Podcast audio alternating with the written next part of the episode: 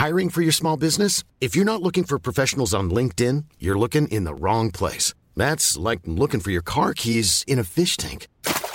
LinkedIn helps you hire professionals you can't find anywhere else, even those who aren't actively searching for a new job but might be open to the perfect role. In a given month, over 70% of LinkedIn users don't even visit other leading job sites. So start looking in the right place. With LinkedIn, you can hire professionals like a professional. Post your free job on linkedin.com slash people today.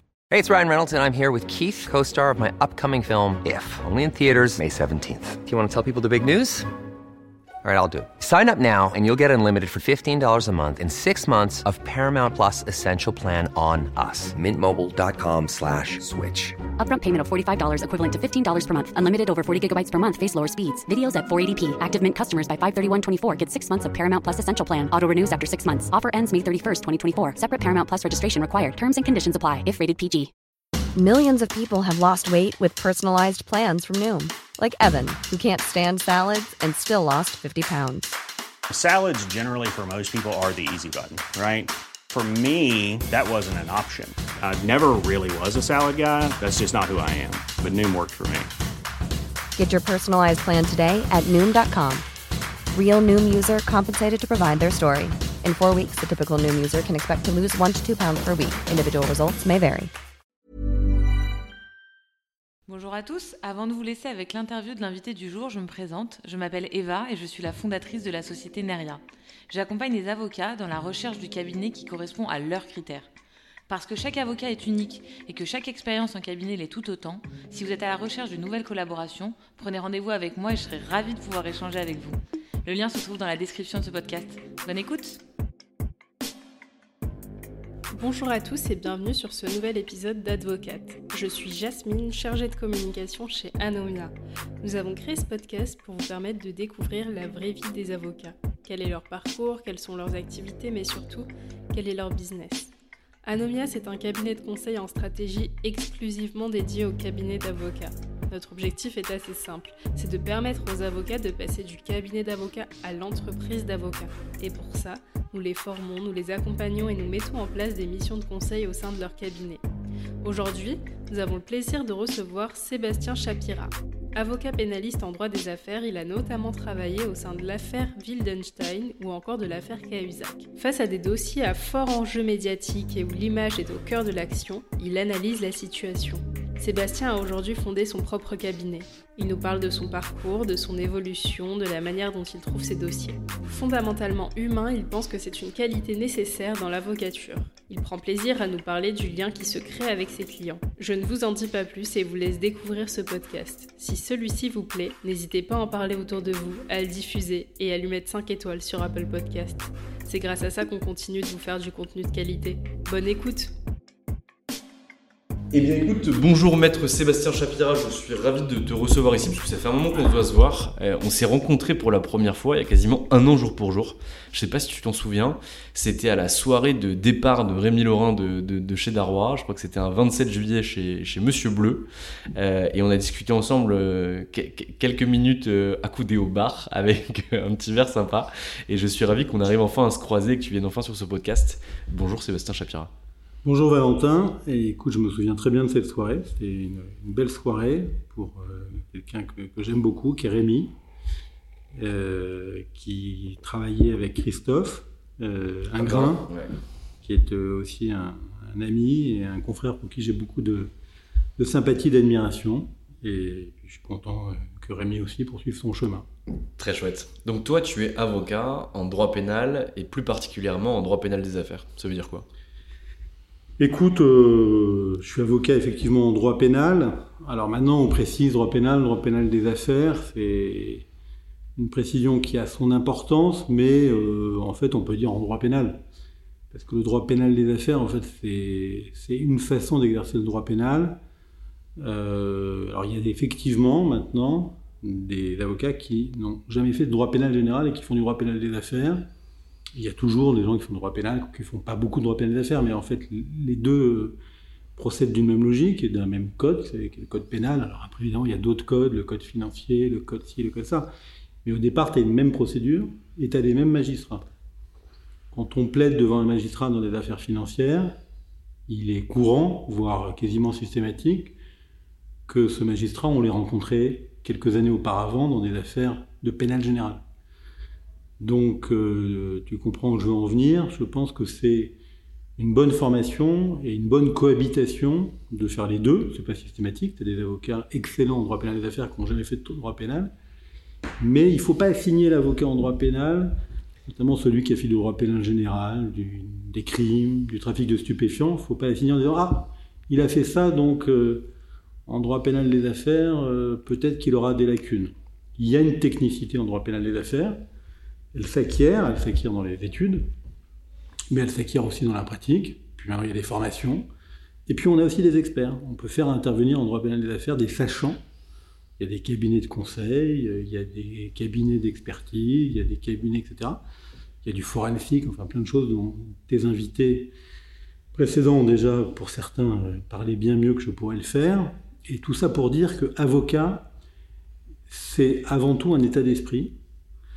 Euh, c'est avant tout euh, une volonté, c'est avant tout une méthode. Et puis après, les matières sur lesquelles on va, évidemment, on ne va pas passer d'avocat en droit des biotechnologies à euh, avocat en droit agricole.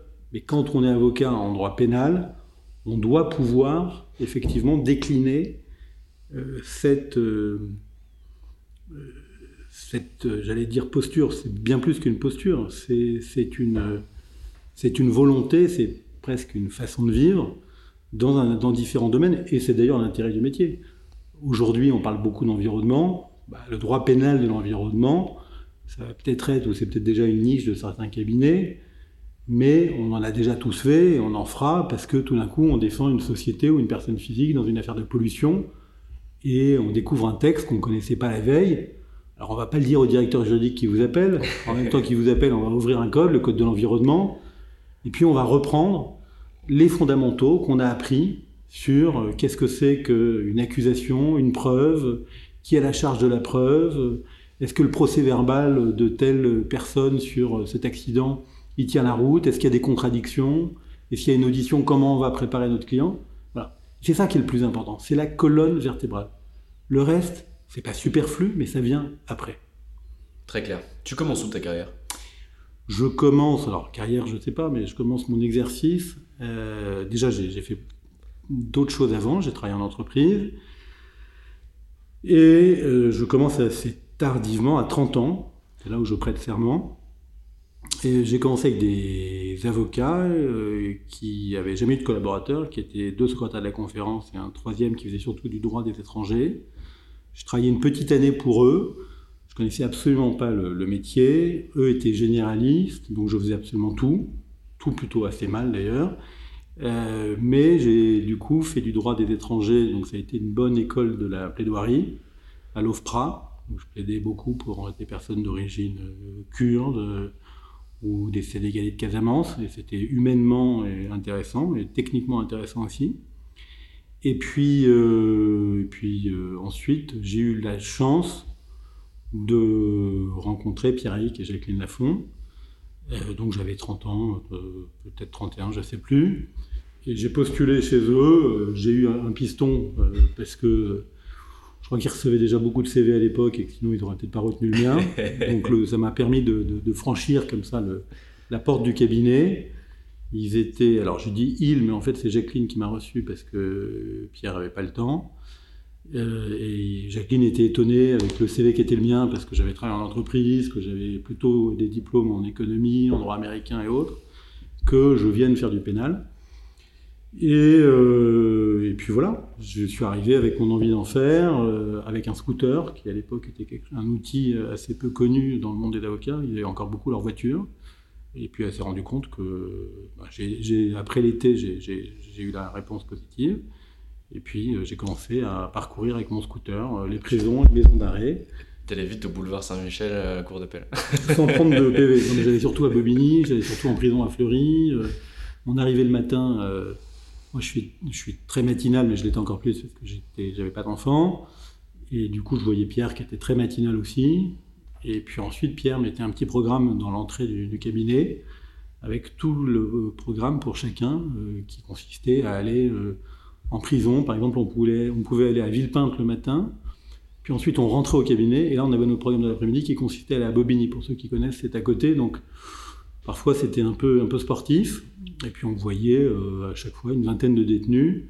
Et puis ensuite, on plaidait chaque jour au moins un dossier. Euh, tous les deux mois, au moins une cour d'assises. Euh, on recevait une vingtaine ou une trentaine de clients par jour. Et ça allait du chef d'entreprise à l'homme politique, c'était quand même plutôt Pierre et Jacqueline, à des personnes poursuivies dans des faits, pour des faits de délinquance, etc. Donc ça a été une très très très belle école de, la défense. Euh, c'était un peu les, voilà, les, paras. Euh, on apprend vite, on apprend bien. Euh, Pierre donnait assez peu d'indications, mais il donnait beaucoup d'inspiration et de limites aussi. Du coup, on était à la fois libre, mais cadré, et inspiré et avec des dossiers évidemment euh, magnifiques, divers, euh, dans toute la France. Euh. donc c'était totalement génial et en même temps épuisant. Comment on fait concrètement pour pouvoir recevoir une vingtaine, une trentaine de clients par jour? Être en capacité de pouvoir aller, comme tu le décris, à, Villepinte, à Bobigny, voir des détenus, et en même temps plaider. Comment vous faites pour, enfin, comment vous faisiez pour bosser vos dossiers, le fond des dossiers? Alors matériellement, déjà, on était, j'étais pas tout seul. Hein, euh, il y avait Pierre, Jacqueline, une équipe, euh, déjà une équipe de, collaborateurs. Je pense qu'il y a aussi une sélection qui se fait sur la, motivation, la force de travail. Euh, en tout cas, moi, je revenais le week-end, hein, tout simplement. Que toutes les écritures, j'ai souvent le samedi et le dimanche. Donc, on lâche jamais rien. Et puis, et puis on apprend à travailler vite et le mieux possible. Voilà. Je dis pas que c'était toujours impeccable. Je dis pas qu'on avait toujours le temps de faire les choses au mieux. Mais euh, voilà, ce cabinet n'est euh, pas devenu ce qu'il était s'il n'avait pas des résultats. Clairement. Tu restes combien de temps au sein de ce cabinet? Je reste un peu moins de trois ans, parce que comme je te l'ai dit, je commence assez tard, en tout cas pour un collaborateur, et que assez vite je comprends que l'énergie que j'ai, il faut aussi que je la consacre au cabinet que je veux construire. À l'époque, il n'est pas question d'association, je n'ai pas demandé non plus. J'ai aussi eu l'idée que, que, Pierre et Jacqueline étaient d'extraordinaires avocats, mais que justement, ça serait peut-être plus difficile pour moi de, pouvoir passer à l'étape suivante à leur côté, à supposer qu'ils m'aient proposé quelque chose qu'ils ont passé, ce que je n'ai pas demandé non plus. Euh, euh, et, d'ailleurs, je suis resté très proche d'eux euh, jusqu'à aujourd'hui, jusqu'à la mort de Pierre, et toujours aujourd'hui évidemment avec Jacqueline, mais dans, une autre relation. Donc, au bout de trois ans, ben, je, m'installe avec Céline, euh, Céline Lassec, que je connaissais depuis longtemps, qui elle était chez Olivier Metzner. Et euh, on avait envie, par amitié, parce qu'on se disait qu'on était assez complémentaires dans nos pratiques, de, de, créer un cabinet ensemble. Donc on a créé un cabinet qui s'appelait Lassec Chapira, qui euh, a vécu 5 ans et qui a été une super expérience jusqu'en 2010, qui ont été 5 années où moi de mon côté j'ai surtout fait du droit pénal général.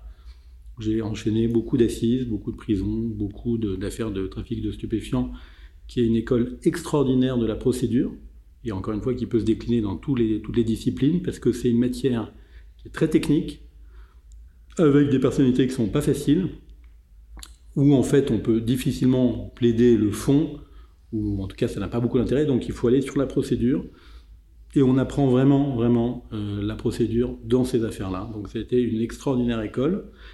2010, c'est euh, une année euh, où il y a des changements de, dans ma vie perso, dans mes choix, dans ceux de, Céline.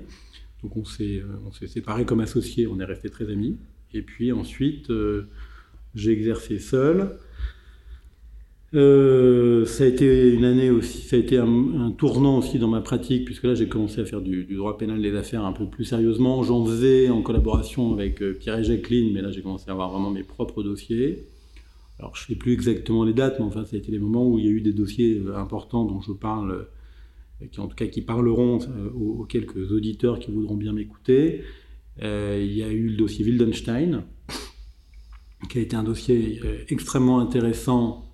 Alors, le, premier dossier vraiment de pénal des affaires, c'était un dossier que, que, Pierre avait eu l'amitié de partager avec moi, qui concernait un avocat anglais sur une très grosse affaire de corruption, une des plus grosses affaires de corruption, enfin, une de la plus, tout cas la plus importante à l'époque et peut-être une des plus importantes, qui concernait euh, un site de liquéfaction de gaz au Nigeria, Bonny Island, avec euh, un consortium de sociétés. Et ça a été une affaire extrêmement intéressante parce qu'on n'était pas encore sous l'ère sapin et la, convention judiciaire. Donc là, vraiment, les États-Unis sont venus se mêler de ce dossier qui était instruit par Van Ruybeck. Et finalement, le dossier qui était un dossier français est devenu un dossier américain. Je ferme la parenthèse, mais ça a été très intéressant. Et, euh, donc, euh, de mon côté, euh, début des années 2010, c'est l'affaire Wildenstein qui a été une affaire emblématique sur les problématiques de fraude fiscale, de blanchiment. Et, et ça, a été, ça a été très formateur. J'ai succédé, évidemment avec son accord, à Olivier Metzner. Et j'ai fait un bout de chemin avec la cliente avant que Éric Dupont-Moretti ne, ne, prenne le relais. Mais c'est des dossiers qui sont, extrêmement formateurs, ne serait-ce que parce qu'il y a plein de confrères qui peuvent être adverses, mais du coup, on a la chance de lire leurs écritures. Il y avait Hervé Temim à l'époque dans le dossier, euh, il y avait euh, Éric Dezeuse, et euh, bah, du coup, rien que de lire leur mémoire en, défense, voilà, ça, ça permet de, progresser dans sa pratique. Et ça a été un dossier extrêmement formateur. Et puis ensuite, le dossier qui a suivi, et là encore une fois, je parle évidemment, c'est pas le quotidien de mon cabinet, j'ai plein d'autres dossiers de gens qui sont inconnus et qui euh, aspirent à le rester, et, qu'il n'y a aucune raison que ce ne soit pas le cas. Le dossier suivant, ça a été le dossier pour Patricia Cahuzac. Et ça a été un dossier évidemment important, euh, ne serait-ce que parce que c'est le premier dossier du parquet national financier, euh, et un dossier voilà, à fort enjeu judiciaire, médiatique, extrêmement intéressant, et à l'instruction et à l'audience. Comment on fait pour aller chercher des dossiers justement en pénal des affaires? Moi je trouve ça assez formidable parce que des affaires en pénal des affaires médiatiques ou en tout cas en jeu important, euh, il n'y en a pas non plus tous les quatre matins, sauf si tu me dis que c'est le contraire, donc dans ce cas hmm. j'écoute. Vous êtes une poignée, euh, alors peut-être deux poignées ou trois poignées d'avocats euh, à Paris qui vraiment tiraient votre épingle du jeu dans cette matière. Comment on fait pour être appelé euh, par, euh, par euh, Patricia Cahuzac, par ces, gros clients qui rencontrent finalement hmm. des problématiques judiciaires, pénales et, médiatiques? Ah, écoute, si j'avais une recette, je ne la donnerais pas. c'est la question que j'ai posée à Jean-Yves Le que je ne connais pas plus que ça et pour qui j'ai beaucoup d'admiration, mais c'est, tu sais que quand on prête serment, on rencontre un avocat, ou avant, je ne sais plus exactement, qui est un peu une sorte de référent. voilà. Et donc, c'est la question que je lui ai posée. Je lui ai dit comment on a des clients? C'était une question même plus modeste. Et du coup, euh, il avait déjà beaucoup d'expérience et, sa réponse était je ne sais pas. Donc, je suis sûr qu'elle était plus développée que cette simple je ne sais pas avec sa grosse voix. Oui, écoutez, jeune confrère. Euh, cette question est très pertinente, mais du haut de mes quelques années, voilà. Écoute, autant je peux te dire, je sais exactement comment quand tu es avocat euh, en pénal général, en prison, je sais exactement comment ça se passe. Hein. c'est le bouche à oreille, c'est les résultats, euh, c'est la réputation. Euh. et après, en pénal des affaires, de ce que j'en ai vu, alors déjà moi je suis je pense, jamais aller chercher un dossier. Voilà. Ça ne veut pas dire que j'ai jamais eu envie d'aller en chercher un, ça ne veut jamais dire. Mais je ne suis pas très proactif et je pense que j'ai beaucoup de choses à apprendre, euh, peut-être des nouvelles générations ou d'autres confrères, avec les réseaux sociaux. Avec la dernière fois, j'ai eu un, résultat, un, beau dossier et j'ai hésité à en parler sur euh, la page de mon cabinet. Puis finalement, j'ai vu qu'il y avait un peu de buzz, donc je me suis dit qu'il fallait le faire. Mais euh, voilà, ça, relève peut-être de la communication, ça relève de démarches proactives, ça relève de, plein de choses.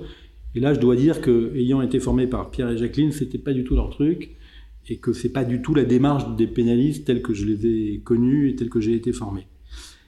Mais de ce que j'en ai vu, qui sont les prescripteurs de dossiers en, droit pénal des affaires, c'est évidemment les directeurs juridiques, euh, et là, euh, c'est pas forcément eux qui vont apporter les dossiers médiatiques, mais ils peuvent apporter une récurrence et des très beaux dossiers de place. Euh, et puis, c'est aussi beaucoup les confrères, c'est ce qu'on te dit, j'imagine, dans des spécialités qui sont pas les tiennes, ou en complément, voilà. Donc, et puis après, il y a aussi peut-être un phénomène un peu, de assez français d'ailleurs, c'est que quand on a vu quelqu'un dans un dossier, ben on se dit bon bah il a été capable de faire ça, donc on va penser à lui. Euh, donc euh, bon voilà, peut-être que j'en ai un peu bénéficié aussi, mais enfin et puis il y a aussi le hasard, les études que tu as pu faire. C'est vrai que, notamment dans mes études, le fait d'avoir fait Sciences Po, je m'en suis pas rendu compte tout de suite. Mais finalement, bah, tu as quand même croisé des gens qui ensuite sont pas loin du pouvoir économique, du pouvoir politique. et bah, le fait de t'avoir croisé aussi, que tu viennes de la même école, évidemment pas la qualité suffisante euh, ni euh, voilà ni, nécessaire, mais peut-être que ça rassure là. Donc voilà, j'ai pas de recette. Et puis après, ben, quand les audiences ou quand, les interventions se passent bien, pareil, ça donne peut-être envie euh, à ceux qui un jour ont un problème de, penser à toi. En ce qui me concerne, je pense que c'est assez rare en, en, droit pénal de ce que j'en ai vu. En droit pénal des affaires, sauf être peut-être extrêmement connu, c'est rare que les clients viennent directement me voir. C'est plutôt par l'intermédiaire d'un avocat, par l'intermédiaire d'un ami. Euh, Très clair. Et avant d'allumer le micro et de, commencer l'enregistrement, euh, on discutait d'un truc que moi je, trouve très pertinent. Euh, tu me disais qu'on on, confondait souvent, euh, donc du coup tu pourras rectifier mes propos parce qu'ils sont pas cités, hmm. euh, on, confondait souvent ce qui était affiché et la réalité. C'est-à-dire en gros qu'on considérait que les beaux dossiers ou les beaux clients c'était ceux qui faisaient la une des JT hmm.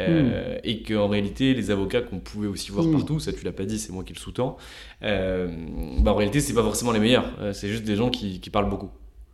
Alors, c'est pas ce que j'ai, c'est pas ce que j'ai dit. effectivement. non, ce que je disais, c'est qu'on parle toujours un peu des mêmes, et, euh, et c'est pas une critique. Je veux simplement rappeler que euh, des avocats, euh, pénalistes ou pas d'ailleurs, il y en a, euh, il y en a plein de formidables. à commencer par exemple en province. À chaque fois que je vais en province, je suis frappé par le talent de plein d'avocats dont on parle peut-être moins, que ce soit en correctionnel ou aux assises. Et euh, voilà. Et à Paris, en pénal, il y a plein d'avocats extraordinaires dont on parle très peu. Par exemple, j'ai mon ami Eric Plouvier, qui est, un, pénaliste extraordinaire, qui a fait beaucoup de questions prioritaires de constitutionnalité, qui va bientôt en plaider une au Conseil constitutionnel, qui est, euh, voilà, qui est un pénaliste de, grand talent, mais il n'est pas médiatique, il est sur des dossiers qui ne le sont pas, ou en tout cas, il passe pas son temps euh, à, se, mettre en avant, il n'est pas sur euh, les réseaux sociaux, il fait pas sa pub, etc. Voilà. Il y a aussi des avocats discrets qui sont excellents, et puis il y a plein d'avocats surtout qui n'ont rien à faire, et qui ont beaucoup de bonheur à défendre des gens de tous les jours, euh, qui n'ont pas non plus envie qu'on parle d'eux. Et voilà, le, bonheur de ce métier, au-delà effectivement de savoir si on est classé, connu et riche, c'est quand même de défendre et euh, le bonheur quand on s'installe, parce que quand on a été euh, collaborateur de, cabinet avec euh, des clients comme ceux de, Pierre et Jacqueline, au début c'est un peu c'est un peu vertigineux de se retrouver à son compte. Et le bonheur de ce métier, c'est qu'en fait, un petit dossier n'est pas un petit dossier, c'est le dossier de quelqu'un qui vient vous voir vous et qui vous demande de le défendre pour ce qui est l'affaire la plus importante de sa vie. Et c'est dans ce rapport à l'autre, dans ce rapport à soi, que vraiment on, trouve l'essence de ce métier. Et il faut jamais perdre le lien avec ça. Parce que le reste, ça va, ça vient. Un jour on est connu, un jour on n'est pas connu, un jour voilà. Et c'est vrai qu'aujourd'hui, je le dénonce pas parce que j'en profite et que j'y participe, mais il y a un rapport à la célébrité, il y a un rapport aux médias, il y a un rapport aux honoraires, y compris chez les avocats pénalistes, qui a un peu perverti ce que c'est que réussir dans ce métier. Réussir dans ce métier, c'est bien défendre ceux qui viennent nous voir, quels qu'ils soient, d'où ils viennent. Et j'ai la chance, dans mon cabinet, avec euh, une équipe qui est extraordinaire, d'avoir une pratique où j'ai l'impression qu'elle a, cette richesse, elle la conserve, et c'est euh, l'ADN de notre cabinet, comme euh, c'était l'ADN du cabinet, ou comme c'est l'ADN du cabinet de Pierre-Jacqueline et d'autres cabinets. On essaye de garder ce lien, et que ce soit pas seulement des sociétés du CAC 40, pour lesquelles j'ai le plus grand respect, et je serais ravi d'en défendre encore plus, mais pour bien défendre, pour rester avocat, pour garder les pieds sur terre, pour garder cet ADN d'avocat, il faut faire les deux. Très clair. Eh, tu parlais d'honoraires dans les, les, propos que tu viens de, tenir. Comment tu fonctionnes, toi, en termes d'honoraires? Tu factures au temps passé Tu factures par rapport à ce qui est reproché à ton client euh, Par rapport à l'économie de peine, à l'économie financière que tu lui fais euh, obtenir euh, Par rapport au fait qu'il ne soit pas cité dans la presse, par exemple, pour sa réputation Comment est-ce que tu fonctionnes? Alors écoute, j'ai jamais fait une convention d'honoraires où je dis si vous n'êtes pas cité dans la presse, ça sera temps. J'ai pas quelque chose d'aussi élaboré. Écoute, c'est assez simple. Hein. Quand il s'agit d'entreprises euh, ou d'ailleurs maintenant de particuliers, on a, on a l'obligation d'avoir des, conventions d'honoraires. Simplement, les taux horaires sont pas les mêmes en fonction, euh, voilà, euh, de si c'est une personne physique, si c'est une entreprise. Donc voilà. Maintenant, je veux dire, alors après il peut y avoir des forfaits, voilà. Mais voilà, on s'adapte. Voilà. On n'a pas, et c'est la chance d'être une petite structure, on n'a pas les mêmes charges, on n'a pas les mêmes obligations que des grosses structures. je sais que parfois d'ailleurs, il y a des avocats, y compris pénalistes, qui rejoignent ces structures, qui sont un peu malheureux parce qu'ils se retrouvent dans une économie que je comprends, parce que quand on va dans des bureaux extraordinaires avec des équipes internationales, il y a un coût qui fait que parfois il y a une sélection et qu'on ne peut pas prendre tous les clients.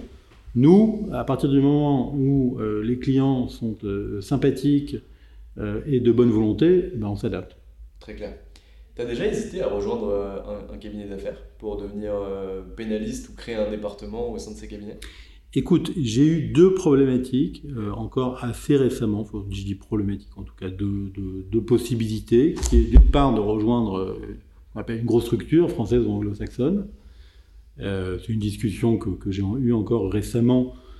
Je dis discussion, voilà, c'est, un échange que j'ai eu avec euh, assez finalement euh, qui n'est pas allé très loin parce que euh, à supposer d'ailleurs que ça aurait intéressé la structure ça veut dire aussi renoncer à beaucoup de ce dont je te parlais puisqu'il faut être aussi dans une logique quand même beaucoup de rentabilité que je comprends que je respecte mais j'aime bien encore une fois la possibilité de pouvoir avoir une activité assez plurielle assez variée pour moi et encore une fois pour ceux avec qui je travaille qui ont rejoint le cabinet, qui euh, sont avocats au barreau de New York, qui ont fait Sciences Po, qui étaient dans des cabinets d'affaires, qui faisaient de la compliance, etc. Ils sont venus dans ce cabinet pour avoir cette diversité et pour avoir cette pratique dont je pense encore une fois qu'elle fait la différence dans les dossiers de pénal d'affaires, parce que c'est des problématiques où il faut plaider, où il faut convaincre, où il faut avoir... Et ça s'apprend dans tous ces dossiers. Donc je ne voulais pas perdre cette diversité pas forcément envie non plus, et pas forcément capable, à mon avis, de me confronter à toute la complexité d'une structure, de ses associés, de ses... Voilà. J'ai assez envie de simplicité, j'y arrive pas toujours, mais c'est quand même ce à quoi j'aspire. Et puis, euh, j'ai eu des discussions avec des avocats que j'adore, euh, pour faire du contentieux euh, pénal et eux du contentieux d'affaires. Et, et voilà. Et, mais voilà, finalement, pareil je me suis dit, on s'est dit, euh, voilà, est-ce que ça va pas être compliqué? Et puis, tu parlais aussi de, comment les dossiers arrivent. Moi, les dossiers, ils arrivent aussi beaucoup par les autres avocats. Les autres avocats, ma crainte, hein, que, bon, qui est peut-être euh, pas fondée, c'est que s'ils m'identifient comme un avocat qui a d'autres associés dans d'autres domaines, ils vont peut-être se dire, euh, bah, finalement, je préfère aller voir un avocat de niche, un avocat qui fait que du pénal, parce que sinon, en contentieux, mon client que je lui apporte ira avec l'associé euh, du cabinet pénal, etc. Donc voilà, mauvaise, bonne raison, je ne sais pas, mais finalement, euh, j'ai un, associé qui s'appelle Dimitri Grémont, qui était collaborateur euh, avant, qui, est, formidable, une équipe avec là trois collaborateurs que sont Léa Hufnagel, Laura Richardson et Antoine Yaludec. On s'entend bien, on travaille bien ensemble. Donc euh, voilà, j'avais pas envie non plus de, changer cet équilibre qui évoluera évidemment, mais en tout cas aujourd'hui, je me suis dit euh, pourquoi changer tout ça? Euh, historiquement, je crois, et tu me diras si, tu as entendu autre chose, si tu as vécu autre chose, que les patrons, les dirigeants, les entrepreneurs, les hommes politiques, pour les affaires de pénal des affaires, allaient voir, début des années 90, euh, des cabinets d'affaires. En se disant mais en fait voilà c'est le euh, qui gère mes activités le social qui gère mes entreprises. Euh, je vais confier mes dossiers personnels ou quand on vient inquiéter ma personne morale au niveau de ma personne morale à ces cabinets apparemment à un moment ils en sont revenus parce qu'ils ont commencé à se dire que les plus à même de traiter les problématiques pénales de leur dossier même s'il y avait des chiffres et des problématiques de structure sociétaire etc euh, c'était des pénalistes. Et donc, ils sont allés voir des cabinets de pure players euh, pénalistes euh, qui faisaient ce que tu décris, du pénal général, du pénal de mœurs, et qui ont commencé à faire du pénal financier et du pénal des affaires. Et aujourd'hui, on voit les deux cohabiter. Euh, où on a euh, finalement bah, des, avocats que tu as cités, Eric Dezeus, Christophe Ingrin, euh, Malgrin, etc., etc., qui sont avocats pénalistes au sein de cabinets d'affaires. Et on a de l'autre côté des avocats comme toi et ton cabinet, qui sont des purs players en pénal, qui travaillent aussi sur des dossiers de pénal des affaires, comme AI, comme Vigo, etc. Est-ce que ces deux typologies d'avocats pénalistes traitent et ont les mêmes dossiers? Ou est-ce que finalement on a des dossiers différents quand on est avocat en pénal des affaires au sein de ces structures ou quand on est un cabinet pure player en pénal euh, hmm. chez soi? Écoute, je pense que de ce que j'ai observé, encore une fois, je n'ai pas, euh, pas un avis définitif ou en tout cas totalement éclairé sur le sujet. Moi, de mon expérience, tu as un périmètre assez large qui est commun aux deux. C'est-à-dire typiquement euh, des affaires de droit pénal des affaires qui vont toucher des sociétés, des personnes physiques on peut imaginer d'ailleurs que si on doit faire des typologies, tu vas avoir peut-être les entreprises qui vont aller voir les cabinets d'affaires avec des pénalistes, et puis vont intervenir les, les, les, purs players en pénal sur les dirigeants, les personnes physiques, etc. Et puis après, chaque, à chaque extrémité, dans ces cabinets, tu vas peut-être avoir plus de support sur des activités M&A, due diligence, compliance, euh, euh, contentieux. Et de l'autre côté, dans les cabinets euh, de pur pénal, tu vas avoir justement les activités de personnes physiques avec euh, de la cour d'assises, avec euh, des trafics, avec euh, voilà. Donc, mais peuvent se rejoindre une grande majorité d'affaires où tu vas avoir les deux acteurs, enfin les deux typologies d'avocats plutôt, qui vont qui vont travailler. Là, j'ai plusieurs dossiers où c'est un, un grand bonheur dans le respect, l'écoute, la complémentarité, d'avoir chacun nos approches, chacun nos expériences, et ça fonctionne bien. Et d'ailleurs, un des bonheurs du pénal des affaires, par rapport à la pratique que j'ai pu avoir longtemps du pénal général, c'est que je trouve que pour le coup, il y a plus un esprit d'équipe. Peut-être aussi c'est des cabinets où ils sont plus habitués à travailler, à avoir recours, à avoir d'ailleurs cette chance. C'est un des points très positifs de ces gros cabinets, d'avoir la possibilité de faire appel à un spécialiste de tel ou tel euh, sujet dans son cabinet. Donc il y a cette, cette habitude de travailler en équipe. Je n'idéalise pas, hein, mais je sais bien que ça peut être compliqué parfois. Mais il y a ça. Alors que le pénaliste, il n'y a pas plus individualiste, euh, que ce soit le pénaliste en correctionnel ou à la cour d'assises. Voilà. De l'ego, il y en a partout, mais je pense que cette pratique un peu de travail en équipe, et je l'ai expérimenté assez fréquemment et, encore il y a assez peu de temps, elle peut fonctionner avec, entre ces gros cabinets et des cabinets euh, euh, comme, comme le mien ou comme d'autres. Très clair. Euh, aujourd'hui, du coup, si, mes calculs sont bons, vous êtes 5 au sein de ton cabinet d'avocat, 3 collaborateurs et euh, Dimitri, ton associé. Euh, c'est quoi les objectifs pour la suite?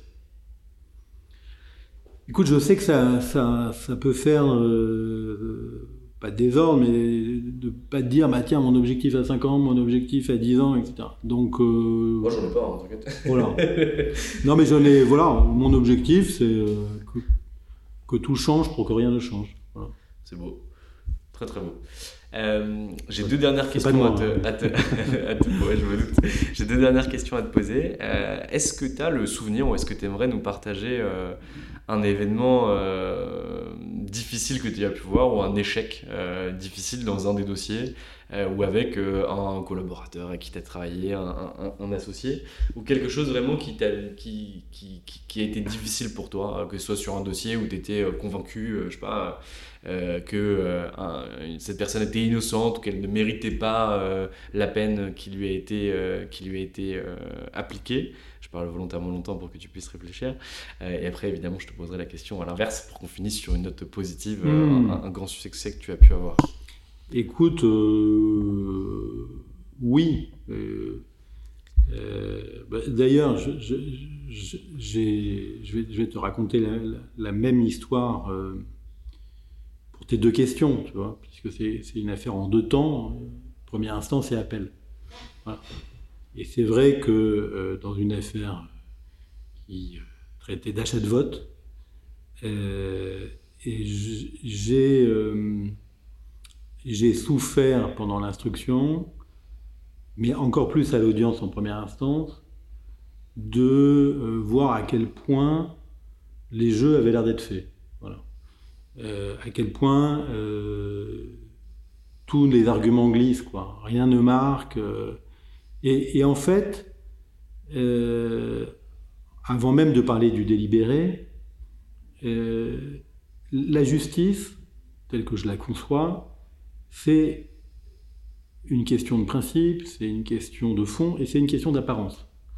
C'est-à-dire que la justice, elle est rendue publiquement et avant le délibéré, il y a des débats et euh, j'ai euh, énormément de, considération et d'admiration pour les magistrats qui, quelle que soit euh, la décision qu'ils vont prendre, pendant les débats, en tout cas, se montrent respectueux du contradictoire, respectueux de la prise en compte des arguments, qui est un vrai débat. Et d'ailleurs, je pense que dans les magistrats, euh, encore une fois, au-delà de la question de savoir si euh, tel euh, magistrat est plus répressif que tel autre, pour moi, la, grande qualité déjà à l'audience, c'est cette espèce d'appétit de, de, l'audience, d'envie d'écouter l'avocat, envie de débattre, envie de poser des questions, évidemment, de, si possible en le faisant avec une forme de neutralité. Ça ne veut pas dire qu'on ne le fait pas avec engagement, qu'on ne le fait pas avec beaucoup de, finesse et d'habileté, mais je ne supporte pas euh, à l'audience, et c'est vrai aussi aux assises où j'en ai encore plus des, histoires, quand il y a des magistrats qui vont, dès le début, afficher un parti pris, une hostilité. Euh, et je le dis pas du tout comme une généralité, hein, tu, m'as interrogé sur ce qui était un, mauvais souvenir. Ben, voilà un mauvais souvenir. Et pour répondre et pour anticiper sur ta deuxième question, euh, là, du coup, la peine maximale qui était deux ans, et d'ailleurs avait été requis quatre ans, qui était une peine illégale, euh, deux ans ferme, aménageable, mais deux ans ferme quand même. en appel, changement de casting par définition, changement d'ambiance. Euh, je plaidais la relax que j'ai pas eu, mais on est passé de 4 ans requis, 2 ans, 4 ans ferme requis, 2 ans ferme en première instance, 2 ans sursis, mais au-delà du, du, résultat, c'est surtout l'impression d'être écouté, d'être compris, encore une fois, euh, tout n'a pas fonctionné, euh, mais il y a un vrai échange. Et il y a un vrai échange aussi parce qu'on tombe sur des magistrats qui sont là pour faire leur leur travail de magistrat, douter, comprendre, critiquer, mais critiquer, critiquer celui qui parle, mais critiquer aussi leurs collègues qui ont pu instruire, critiquer le procureur qui est en train de requérir, un, vrai, un vrai vent de, justice, de démocratie, d'échange, etc. Et je pourrais dire la même chose dans des audiences, encore une fois, où, le résultat m'a pas convenu. Mais ce qui me, ce qui me, me, choque le plus et, le plus grand sentiment d'injustice que j'ai, c'est pas tant le résultat que quand les débats ont l'air acquis depuis le début et quand il y a justement cette apparence d'injustice. Très clair. Est-ce que tu as quelque chose à ajouter pour cette fin de podcast C'est la minute euh, Sébastien Chapira. Écoute, euh, ben, déjà merci beaucoup euh, de, cette invitation. Euh, non, mais écoute, hier j'ai regardé, j'ai revu un film. je l'ai revu en sachant que je venais, donc c'est pas. mais j'ai revu un film de procès que, que, j'aime beaucoup. J'avais un peu oublié, qui s'appelle Traquenard en, français. et de Nicolas Ray. Et c'est un film que je conseille à ceux qui ont envie de faire du pénal, d'ailleurs que ce soit du pénal général ou du pénal des affaires. Et c'est euh, un avocat euh, de la pègre et euh, sur la distance qu'il doit avoir avec ses clients. Et c'est assez inspirant. Et eh ben très chouette, j'ai regardé ça parce que je ne l'ai jamais vu, en tout cas c'est un immense plaisir. Merci Sébastien Chapira pour le temps que tu m'as accordé et je te souhaite bien de bonnes choses pour la suite. Merci. Et voilà, c'est fini pour aujourd'hui. J'espère que cet épisode vous a plu. Pour découvrir tous les contenus qu'Anomia propose, vous pouvez vous rendre sur www.anomia.fr. Vous y trouverez des vidéos, des podcasts, des articles et également nos propositions de formation et d'accompagnement dédiées aux avocats, dédiées au business des avocats. Je vous souhaite une excellente journée et n'hésitez surtout pas à nous contacter. À bientôt!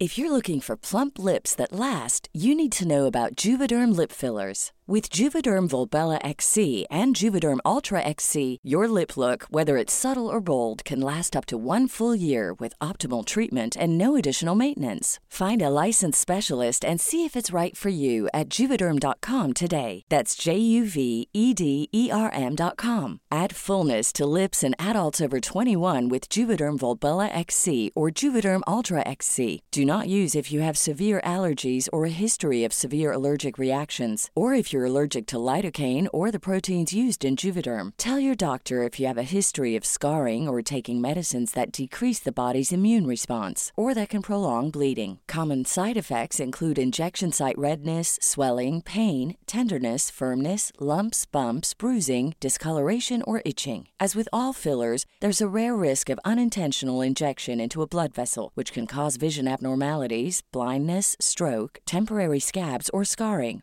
For full important safety information, visit juvederm.com. Hey, it's Paige DeSorbo from Giggly Squad. High quality fashion without the price tag. Say hello to Quince. I'm snagging high-end essentials like cozy cashmere sweaters, sleek leather jackets, fine jewelry, and so much more. With Quince being 50 to 80% less than similar brands.